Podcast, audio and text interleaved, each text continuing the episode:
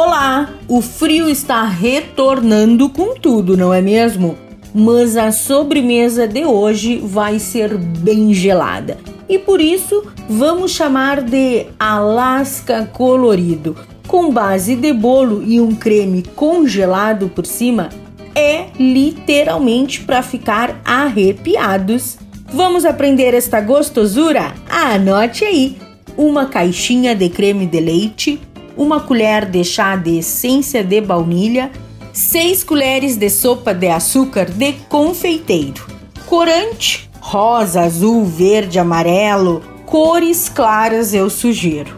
4 claras, 8 colheres de açúcar refinado, uma base de bolo. E a base, ela pode ser um bolo branco, bolo de chocolate, massa de pão de ló, o que você desejar saco de confeiteiro para colocar o merengue. O modo de preparo na batedeira, adicione o creme de leite, a essência de baunilha e o açúcar de confeiteiro. Bata bem, divida o creme conforme a quantidade de cores que você utilizar e é só pingar algumas gotinhas e deixe na tonalidade que quiser. Em forminhas de cupcake com o apoio de uma colher de sopa, adicione uma colher para cada cor e coloque uma cor sobre a outra, por cima mesmo. Leve ao congelador até que esteja bem duro.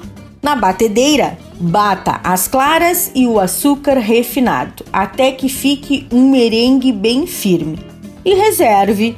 Pegue a base do bolo e, com o auxílio de um copo, faça círculos então acomode o sorvete em cima do bolo e com o saco de confeiteiro comece a cobrir em movimentos circulares da base do bolo até o término do sorvete. Vai ficar meio parecido uma touca após a cobertura do merengue. Se tiver um maçarico, melhor ainda.